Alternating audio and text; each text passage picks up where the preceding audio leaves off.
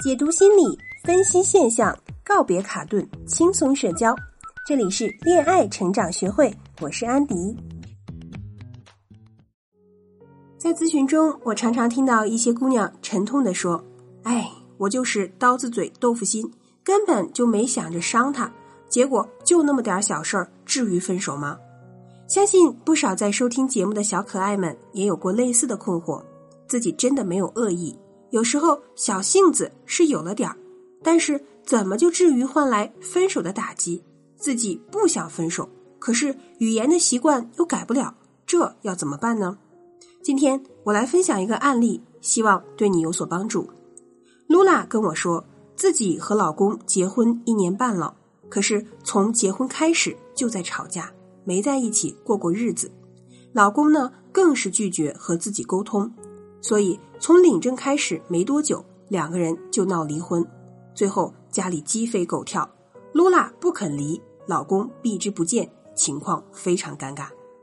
当我看到露娜和老公的聊天对话时，发现有一次，露娜因为不舒服，早上九点半给他发信息，结果工作日老公正在上班，十点半才回复：“你怎么了？”露娜呢就直接说：“你是不是就是对我装看不到？”不想回复对吧？你现在怎么又假惺惺的回复了？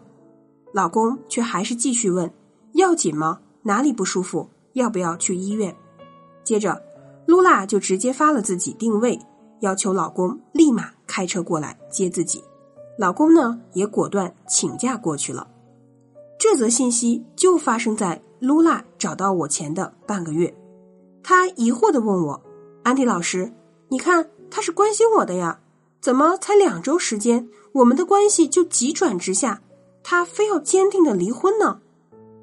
相信也有一些小可爱可能会觉得这么说话好伤人吧？有人会觉得这怎么了？不就是正常的吐槽两句吗？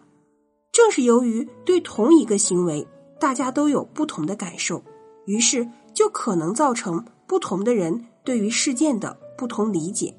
时间长了，这些不同。就会积累出来很多的矛盾。其实没有压死骆驼的最后一根稻草，而是每一根稻草都压的关系喘不过气，最后彻底崩塌。这里呢，安迪跟大家分享一些建议：第一，刀子嘴就是伤人，不要提豆腐心。很多人会说啊，这人就这样，别和他一般见识。他人不坏，就是嘴坏。其实我认为呢。嘴坏的人还用自己心不坏来粉饰攻击，其实就是需要提升的部分。就像我们今天很多人会说，不要拿情商低当真性情，话说出去，对方是有最直观的感受。比如露娜那句猜测对方不上心的攻击性语言，其实暗含的就是我很重要，你有什么资格看不到我重要？不仅仅让双方产生了关系的高低位，而且还表现出以偏概全的任性。其实有不少成年人不能为自己的情绪负责，要别人哄我我才开心。这种刀子嘴就是让别人为我的情绪负责，真的会伤人。我告诉露娜，那时候老公很晚才回复你，你又身体不舒服，肯定很着急吧？担心会没有人管你。所以急着急着就害怕了，觉得很无助，最后很生气，是不是？这让我想起来小的时候自己一个人，很希望爸爸妈妈来帮我，可我找不到他们，最后呢，只能一个人去处理孤单和害怕。后来爸爸妈妈终于来了，就算是对我伸出援手，我也觉得他们错过了我最艰难的时光，我对他们有怨气。露娜听完就落泪了。她说：“是的，安迪姐，就这种感觉。所以我发火时是希望对方注意到我，希望对方能够心疼我。没有想到他却这么说，说我说话还让他很烦。第二点，刀子嘴对别人，豆腐心对自己，容易引起对方对双标行为的反感。来咨询的头些天啊，老公一直对于露娜处于回避的状态。”短信不回，电话不接，就算是给老公快递礼物，也通通拒收。露娜觉得很沮丧，认为自己只是做错了一些小问题，老公的做法实在是太上纲上线、太残忍了。露娜觉得自己很可怜，老公很过分。后面露娜提出过，春节期间啊，公公婆婆出了车祸，但是他们两人闹得很厉害，露娜自己没办法了，只能带着自己的爸妈去医院和公婆一起在病床前开了一次调解大会，却不想这个大会直接促成了老公坚定的离婚意愿。老公觉得露娜太自我中心、太自私，居然为了自己的情绪不顾刚手术之后的老人，而露娜呢却委屈的不行。她认为我只是求助啊，那时候的举措也是身不由己，因为很害怕离婚，所以才不得已出动了双方家长。关于这一点，其实不少刀子嘴豆腐心的姑娘之所以容易生气、容易爆发攻击性，就是因为她自己。情绪处理的能力比较糟糕，容易过度的把小两口的矛盾上升到灾难化的程度，所以他的内心体验着极大的恐惧感。正是在这种逃避坏的驱力下，让自己的行为上做出了很多越界行为，导致恶性循环。说了这么多刀子嘴豆腐心给人的感觉，下面我们来聊一聊如何弥补。